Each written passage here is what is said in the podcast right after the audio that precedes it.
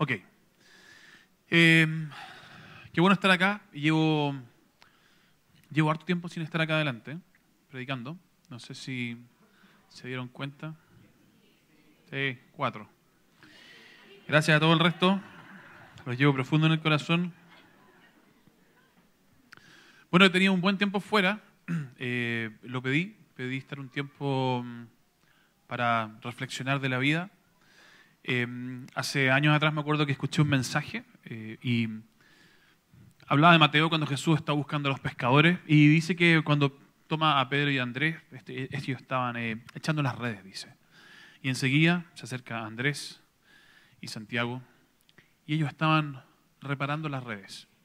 Y me acuerdo en esa época que aprendí que había que vivir un ciclo sano, que era el ciclo del pescador, que significaba un tiempo de echar redes, de estar activo, pero un tiempo también para detenerse y reparar las redes. Cuando echamos redes, no solamente agarramos peces, también agarramos basura y necesitamos sentarnos, tomar un tiempo, reparar, reflexionar, limpiar esto para poder volver a, hacerlo.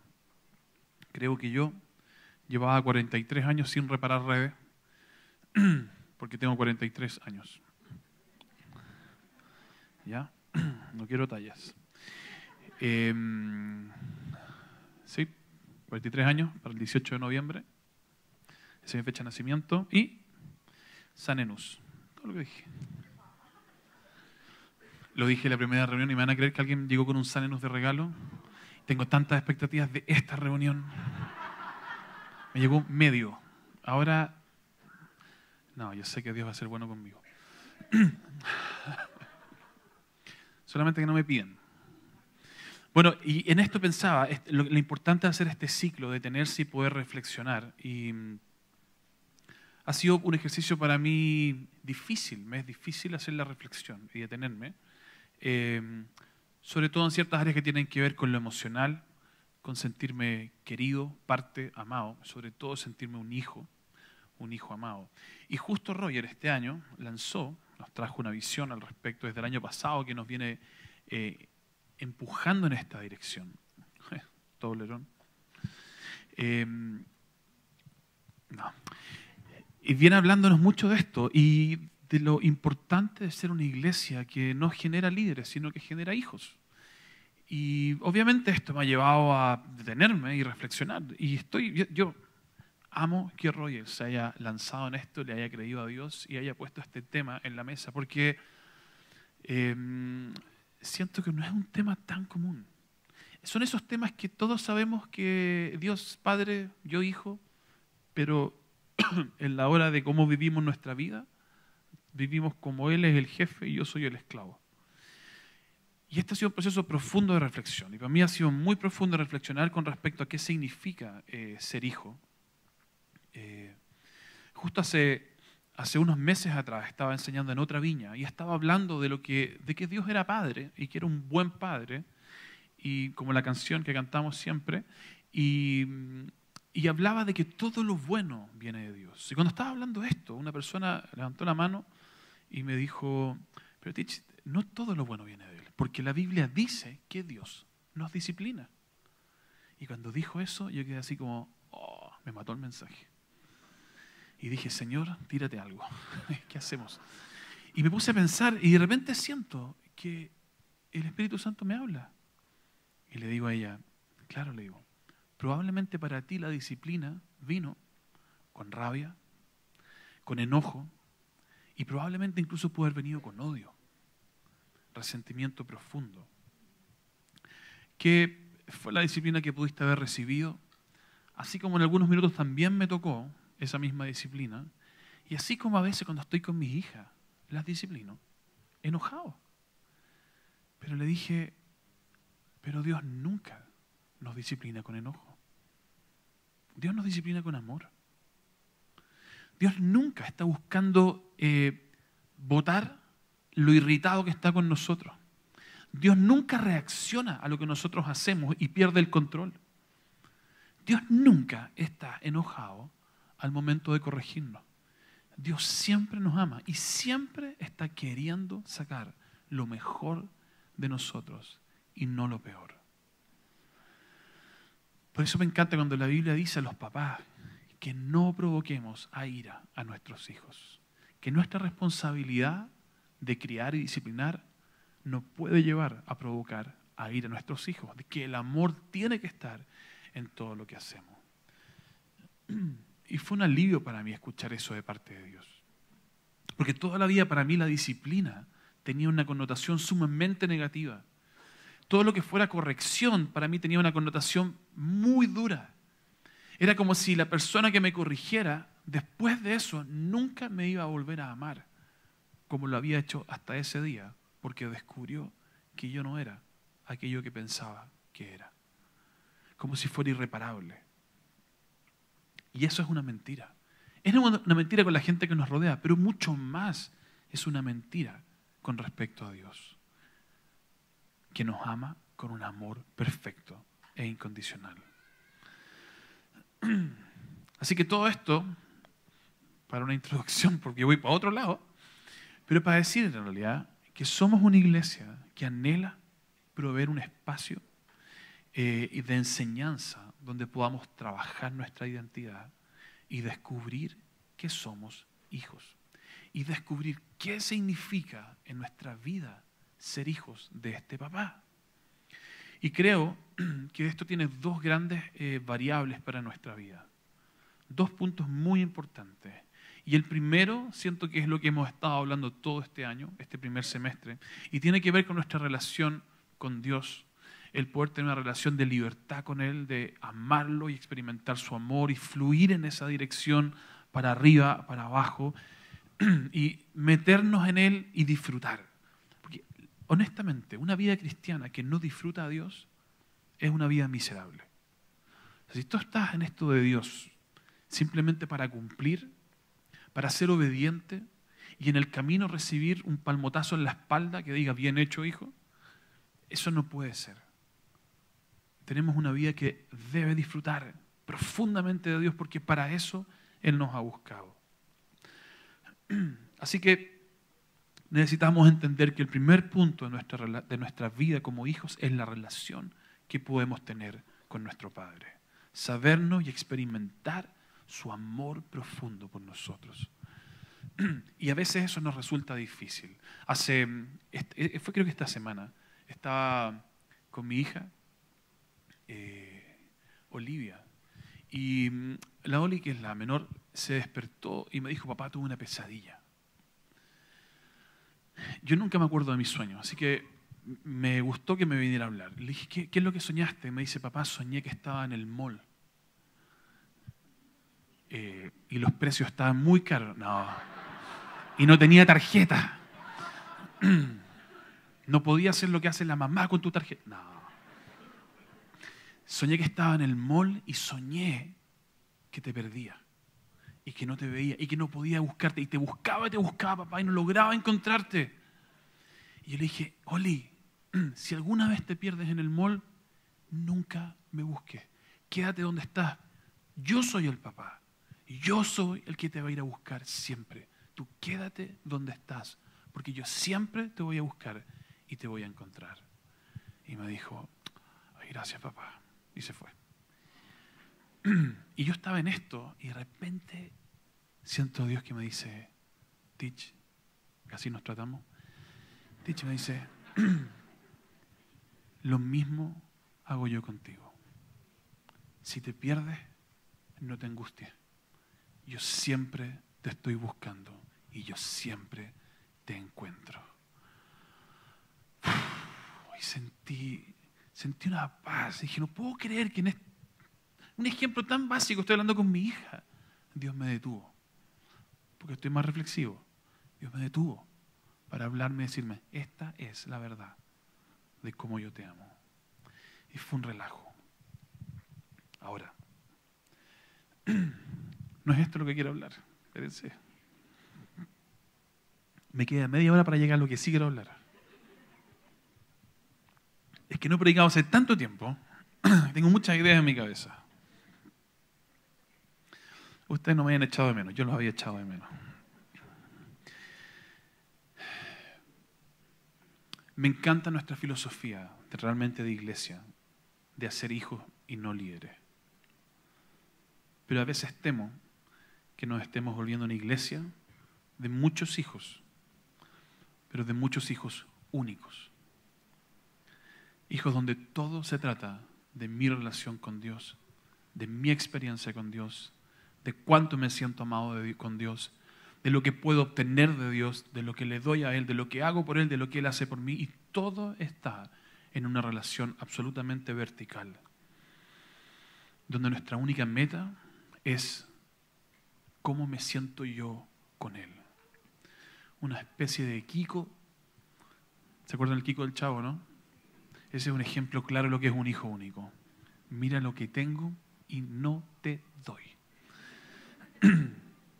A veces tengo miedo que nuestra iglesia pueda ir solo en una dirección porque entramos en una relación tan profunda con Él y tan rica que ese es el único lugar en el que queremos estar.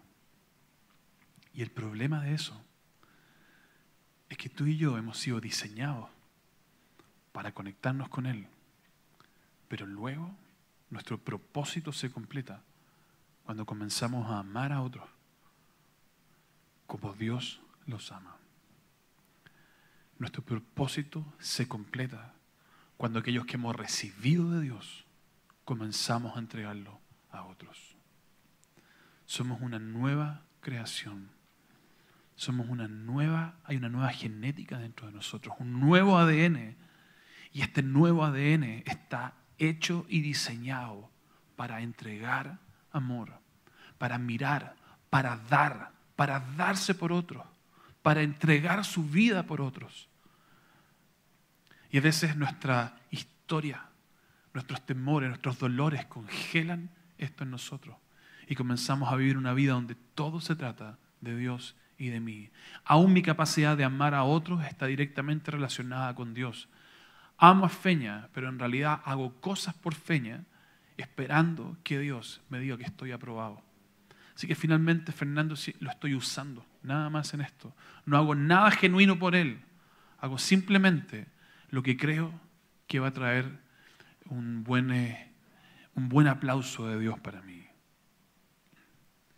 Y el problema es que si no cambiamos esto, si no entendemos el diseño que hay en nosotros, el motor que hay acá adentro, se va a echar a perder, se va a estropear, se va a carretear y nos vamos a encontrar teniendo años en la iglesia, haciendo todo correcto, pero sintiendo un profundo vacío. Una vida que no brilla, una vida que no tiene sentido, una vida que no tiene propósito y no vamos a entender cómo pasó esto si estamos haciendo todas las cosas de manera correcta. Nuestra vida encuentra propósito cuando nos acercamos a un mundo a gritarle que hay un Dios que los ama profundamente. Nuestra vida encuentra propósito. Cuando tomamos el modelo de Jesús y comenzamos a aplicarlo en nuestra vida, cuando buscamos el mundo para contarles que aún tienen esperanza, que nada se ha acabado, aquel que cree que todo está perdido, que sepa que hay un Padre que lo ama profundamente. Nuestra vida encuentra propósito en amar, amar y amar de manera loca, de manera extravagante, para que la persona que piense que los problemas en los que se ha metido y no tienen solución y piensan que Dios no está ni ahí con entrar en esos lugares, descubra que eso es una mentira y que hay un Dios que está profundamente interesado en cada área de su vida, porque este Dios es un papá profundamente interesado de cada área de su vida. Y nuestra tarea es llevar este mensaje hacia afuera. Y no solamente llevarlo con palabras, sino llevarlo con nuestra vida. Tú y yo estamos acá en este mundo para probar y demostrar que esta es la verdad. Me encanta 2 Corintios 5, 17, 21. Habla de nosotros que somos los embajadores de Dios acá en la tierra. Y dice, esto significa que todo el que pertenece a Cristo se ha convertido en una persona nueva. La vida antigua ha pasado. una nueva vida ha comenzado. Esto es lo que ha comenzado con nosotros, una nueva vida.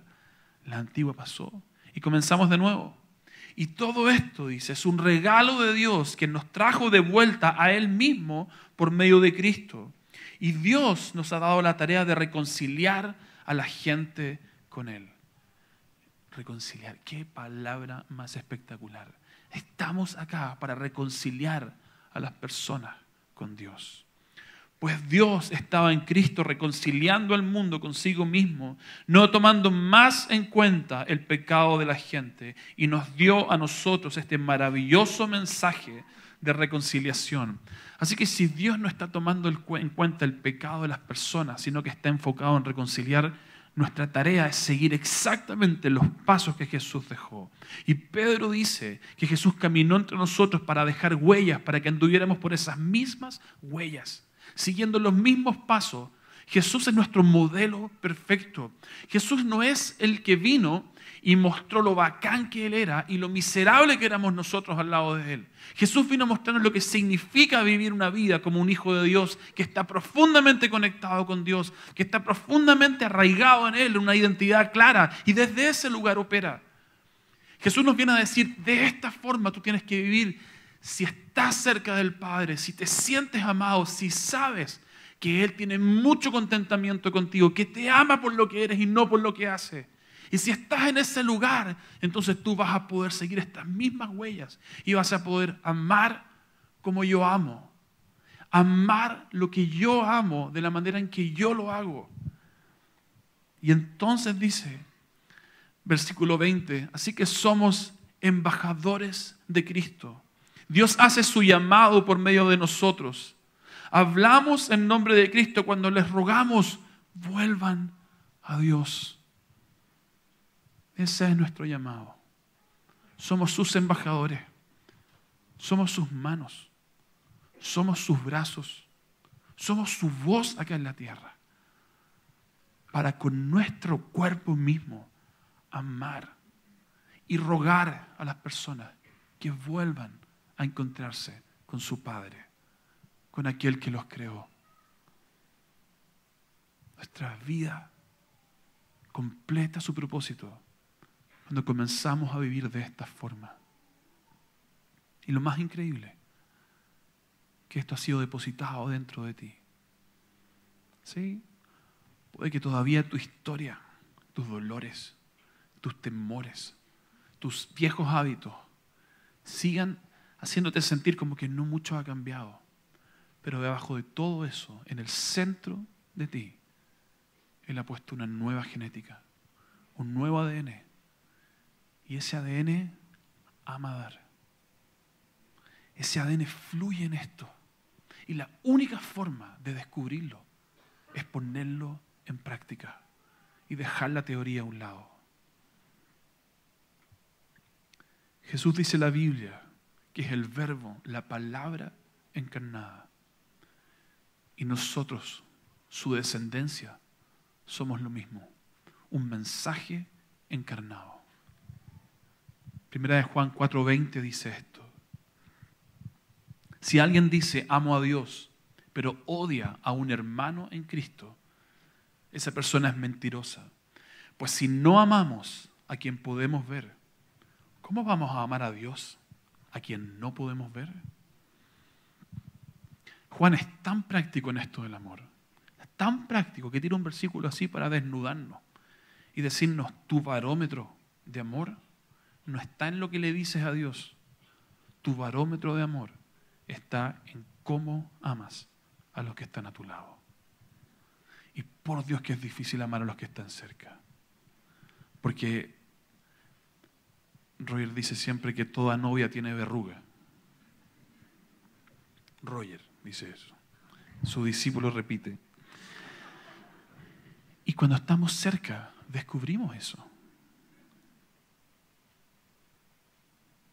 Y, Jesús, y Juan nos dice esto. ¿Quieres saber cuánto amas a Dios? Muéstrame cuánto amas a las personas que están a tu alrededor. Ahora déjenme reinterpretar este versículo. Porque así nos dice la gente a nosotros. Si no me siento amado por un hijo de Dios a quien puedo ver, ¿cómo puedo estar seguro que Dios me ama si no lo puedo ver? ¿Ves el peso de este pasaje? Si tú, a quien te veo, no eres capaz de amarme, no me digas que Dios me ama. No traigas un mensaje que no estás encarnando con tu vida. Porque eso es hipocresía. Y no lo voy a decir para que sientas culpa, porque no, estoy, no quiero jugar con la culpa hoy día. Solo quiero decirte que a veces necesitamos parar y reflexionar. Y Juan dejó un pasaje muy poderoso para reflexionar. ¿Cuánta palabra tenemos? Pero ¿cuánto de eso es una sustancia real? Así que iglesia, tenemos un llamado profundo y es un llamado de amar amar fuera de la iglesia, amar dentro de la iglesia. Algunos se sienten mucho más seguros amando dentro de la iglesia. Cuando yo me convertí, cuando recién conocí a Dios, me acuerdo que me encerré en la iglesia por años. Eh, me mandé un reality de iglesia y aquí vivía. Esta era mi casa refugio, aquí estaba todo. Y lo único que quería era estar acá. Me sentía seguro porque tenía temor de afuera, de las críticas, de los comentarios, de que criticaran mi fe, de cualquier cosa. Así que decidí amar acá, internamente. Y este fue mi lugar seguro para poder amar. Pero amigo, ¿realmente amar? Amar no tiene nada de seguro. No hay absolutamente nada seguro en amar. Amar siempre va a exponer nuestro corazón y siempre lo va a dejar en un lugar donde puede ser herido. Me encanta es Luis para los que escuchan el podcast han escuchado esto. Para el resto acá no lo han escuchado. ¿Estoy muy franco? ¿Sí? A veces digo cosas en voz alta que las estoy pensando. C.S. Lewis dice esto. Escuchen, está todo pagado. No. C.S. Lewis dice esto. Llegar a amar es ser vulnerable sea lo que sea lo que amemos, con toda seguridad se nos estrujará el corazón y posiblemente se nos romperá. Si, queremos asegurarnos de mantenerlo intacto, no debemos entregárselo a nadie, ni siquiera a un animal. Cobijémoslo cuidadosamente entre pasatiempos y pequeños lujos. Evitemos todas las complicaciones. Mantengámoslo a salvo encerrado en un cofre seguro, oscuro inmóvil, irrompible, impenetrable e irredimible. El único lugar fuera del cielo donde se puede estar perfectamente a salvo de todos los peligros y perturbaciones del amor es el infierno. Así que Luis nos dice esto. Amar es arriesgar. Y el único lugar donde no vas a arriesgar nada va a ser en el cielo, porque el amor ahí es perfecto. Y el otro lugar va a ser el infierno, donde el amor no existe. Son dos lugares donde no te vas a llevar malos ratos en esto, porque vas a saber lo que viene. Pero amar acá va a ser siempre un riesgo. Mi amigo, arriesguémoslo todo. Arriesguémoslo todo, todo. Y si arriesgamos todo, vamos a descubrir, como Pablo descubrió, que aunque amándolos más sea amado menos, así decía Pablo, aunque amándolos más sea amado menos, pero ahí Pablo encontraba el propósito en su vida. Su propósito era completo en amar y dar su vida por otros. Y nuestro modelo hizo eso. Así que amar no es nada seguro. Tan inseguro es que hace dos mil años atrás el Hijo de Dios vino con la única intención de amar. Y ese amor lo llevó finalmente a la cruz y dar su vida. Y en ese lugar, literalmente, su corazón se rompió. Cuando la Biblia dice que fue traspasado en un costado y que de su costado salió agua y sangre, eso es cuando un corazón realmente se ha roto físicamente. Así que amar probablemente nos lleve a un lugar de un corazón que es herido, dañado, dolido. Pero la otra opción es matar el corazón, matar las emociones y comenzar a caminar de una forma en la cual tú no estás diseñado y dejar que el temor domine tu vida. Pero si el temor domina tu vida, lo único que viene por delante va a ser oscuridad, sequedad, va a ser caminar en algo para lo cual nos fuiste diseñado, nos fuiste creado. Y va a experimentar una vida seca. Arriesguémoslo todo, todo al minuto de amar. Decía que hay gente que prefiere amar dentro de la iglesia porque se siente seguro. Pero también hay personas que prefieren amar fuera de la iglesia porque el legalismo, la religiosidad, las murmuraciones dentro de la iglesia, el pecado dentro de la iglesia los ha agotado. Pero no podemos amar selectivamente. No podemos escoger dónde sí y dónde no, porque las consecuencias van a ser las mismas. Nuestro desafío es amar dentro y fuera de la iglesia, tal como lo hace Jesús, tal como Él ama, porque Él es nuestro modelo, amar sin reservas, arriesgarlo todo por amor a otros. Y como dijo Jesús en Juan 13:35, y entonces dice, de este modo todos sabrán que son mis discípulos, si se aman los unos a los otros. Cuando Jesús está hablando de esto, no está hablando fuera de la iglesia, está hablando a sus discípulos. Si ustedes se aman los unos a los otros, entonces todos ellos sabrán que son mis discípulos. Así que nuestro desafío es partir amándonos acá adentro, para luego salir y amar incondicionalmente afuera.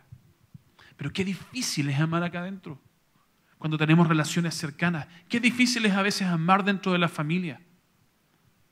Qué difícil es amar a alguien que no sale de mi sangre y que se porta como se porta, que me mira como me mira, que me molesta de esta forma, que hace estas cosas que me agreden. Qué difícil es amar a aquellos que están al lado. Y qué fácil puede ser amar a aquellos con los cuales no estoy involucrado emocionalmente en una relación profunda. Pero Jesús nos vuelve a decir de la manera que nos amemos entre nosotros. Ellos sabrán que son mis discípulos. Así que tenemos un desafío de practicar ese amor acá adentro, de partir acá para después llevarlo afuera, para llevar un músculo bien ejercitado hacia afuera. Así que iglesia, hijos, pero no hijos únicos, no hijos que solamente piensan en uno mismo y hace solamente lo que quiere y le gusta. Hijos que ven como el Padre ve, que aman como Jesús amó y a todos los que Jesús amó. La historia del Hijo pródigo Muchos piensan que la historia del hijo pródigo es el gran relato de cómo ama a este padre amoroso. Pero la verdad es que Jesús no escribió esa historia para contarnos cómo el padre amaba. Jesús contó esta historia para hablarnos de cómo el hijo mayor dentro de la iglesia no ama al hijo menor dentro de la iglesia. Jesús contó esta historia para hablarle a los fariseos de cómo habían perdido su capacidad de amar a aquellos que dentro de la iglesia estaban perdidos, aquellos que eran más inmaduros, aquellos que tenían pecado dentro de la iglesia y la responsabilidad que teníamos los hermanos mayores de amar a aquel que dentro de la iglesia está perdido. Así que tenemos un desafío de amar. Pero tenemos un desafío que no solamente ama con palabras, sino que ama de verdad en Juan, primera de Juan 13, 18, queridos hijos, que nuestro amor no quede solo en palabras. Mostremos la verdad por medio de nuestras acciones. Si ven, Juan siempre es práctico, bien el grano. No podemos tener simplemente un mensaje de amor. Necesitamos actuar y amar de manera práctica. El amor puesto en práctica es servicio. Y el servicio tiene todo que ver con mirar hacia el lado y ver las personas que están a mi alrededor y ver su necesidad, ver su dolor, ver dónde no puede ver, puntos ciegos que tiene, y dejar entonces que al ver la herida de la persona, su dolor profundo, permitamos que la compasión nos despierte y que tome el control y que arriesguemos todo por amor a esta persona como ocurrió en la Biblia. Cuando cuatro amigos se enteraron de que Jesús venía al pueblo en el que ellos estaban y sabían que Jesús estaba enseñando. Y lo único que pensaron es que tenían un amigo que era paralítico y que aquí estaba la única oportunidad de que él pudiera recuperar su movilidad. Y entonces tomaron a su amigo y corrieron y llegaron a esta casa donde estaba el maestro, pero estaba llena. Pero era tal el amor, tal la compasión que tomó se los dominó, se apoderó de ellos, que lo único que querían era que su amigo fuera sanado. Así que no pensaron en nada sensato y decidieron romper el techo de esa casa para poder meter a su amigo, para que Jesús pudiera sanarlo. El amor no son solo palabras, el amor tiene que llevar acción. Pero no es una acción de obediencia, una acción que cuando ves a la persona que está al lado, tu corazón se conecta. Y se conecta de tal forma que quieres hacer algo por esa persona. Y pierdes el control. Y decides arriesgarlo todo.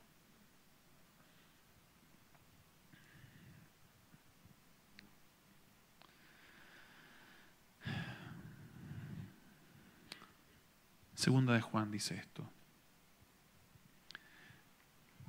El anciano, que es Juan, a la señora elegida y sus hijos, a quienes amo en la verdad. Y no solo yo, sino también todos los que han conocido la verdad. Gran regocijo me ha causado el hallar a algunos de tus hijos andando en la verdad y conforme al mandamiento que recibimos del Padre. Ahora, Señora, te ruego que nos amemos unos a otros pero no como si te escribiera un nuevo mandamiento, sino el que hemos tenido desde el principio. Esta carta que, escribe Juan dice que escribe a una señora, pero lo que está escribiendo es a la iglesia. A la iglesia le habla y le dice señora. Y sus hijos somos nosotros. Y lo que está diciendo Juan es que gran regocijo me ha causado ver cómo tus hijos andan en la verdad. Pero luego se detiene y dice, pero te ruego que nos amemos los unos a los otros. ¿Por qué hace un ruego en una familia que están andando en la verdad? Porque Juan sabe que si hay algo que no brota naturalmente de nosotros, por los temores, es la capacidad de amar. Pero sabe que obedecer y hacer todo de manera correcta fácilmente lo podemos cumplir. Porque el temor nos lleva siempre a cumplir todas las cosas que estén escritas para sentirnos aceptados. Pero Juan está llevando esto a otro lugar, a un estándar mucho más alto. Y nos está diciendo que no es suficiente hacer todo correcto. No es suficiente obedecer todos los pasos. No es suficiente que cada día tu listado de 10 cosas por hacer como hijo de Dios lo cumplas. Lo que sí es suficiente es que nos amemos los unos a los otros. Porque si nos amamos, todo el resto va a fluir. No es suficiente lo que haces, es suficiente el corazón con que lo haces. Y Juan nos detiene a reflexionar en esto. ¿Por qué estás haciendo lo que estás haciendo? cuánto amor hay detrás de esto. Y no amor por mí. Jesús no vino a este mundo por amor al Padre. Jesús nos dio su vida por amor al Padre. Jesús lo hizo por amor a nosotros. Y nos dejó este modelo. Él, el primero de muchos hermanos, que nosotros pudiéramos amar entonces al resto de los hermanos. Aquellos hermanos que son parte de la familia, aquellos que aún no saben que son parte de la familia. Nuestro desafío tiene todo que ver con amar. Me encanta Luis, dice, la humildad no es pensar menos de ti, es pensar menos en ti. No es bajar el valor de lo que hay en ti, es descubrir el valor en aquellos que están a tu lado. Así que te cuesta amar, métete en la vida de las personas que están a tu alrededor. Te dejo un desafío. Busca un par de personas en la iglesia, quizá uno y uno, alguien dentro de la iglesia, alguien fuera de la iglesia. Ojalá personas que te sean incómodas. Está lleno. Y si no conoces gente en la iglesia que te sea incómoda, es decir, que tu nivel de, de estar acá es tan penca que no te da ni siquiera para que te incomoden. Con respeto. Pero busca personas y comienza a invertir. Y comienza a amar. Y cuando aparezcan esas cosas que te molestan, que te incomodan, que te irritan de la persona que está al frente, ve más profundo. No te quedes en la primera capa. Escarba más profundo. Y ve qué es lo que hay en esa persona que enamora a Dios. Descubre el oro que hay en esa persona. Y cuando entonces lo descubras, tu corazón va a comenzar a fluir profundamente en amor. Cuando veas su herida, vas a ver lo que Satanás ha tratado de destruir en su vida por tanto tiempo. Y eso te va a conmover. Y cuando sientas que tu corazón se conmueve, tú vas a querer ir más allá. Vas a querer avanzar la milla extra. Y no solo quedarte en la primera capa, sino ir mucho más profundo. Porque entiendes, entiendes quién eres. Entiendes cuál es tu propósito en la tierra. Entiendes que estar acá no se trata solamente de tu relación con Dios y nada más, sino que entiendes que también se trata de amar, porque en ese lugar tu propósito se completa. Y entonces descubrimos que realmente somos embajadores acá. Embajadores para amar, embajadores para derramar de su amor a otros. Y entendemos que estamos acá realmente para transformar este mundo y no para pasar desapercibido. Así que una buena prédica, un buen mensaje, una buena canción no tiene comparación al efecto de amar personas por las cuales muchos no dan un peso. De ver y descubrir el valor. Aquel valor que el Padre logra ver en esas personas y el resto no. Y entonces comenzamos a transformar este mundo. Y esa es tu misión, mi misión, tu diseño, mi diseño. Para eso fuimos creados. Para eso fuimos rescatados. Para eso fuimos salvados. Y para eso Jesús dio su vida y puso en nosotros una nueva genética. Y Satanás quiere matar eso en ti y destruirlo y rodearte de temores para que nunca esto salga a la luz. Amén. Así que, solo quiero decir esto. No voy a hacer ningún llamado. Pero quiero desafiarte en esto.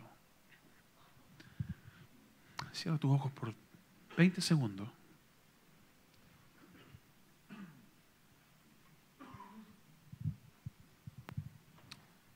Y dile al Espíritu Santo, Espíritu Santo, ¿por dónde puedo partir? Muéstrame una cara, dos caras. Muéstrame personas heridas que no han sido entendidas. Ayúdame a descubrir el oro que hay en ellos para poder amar como tú los amas.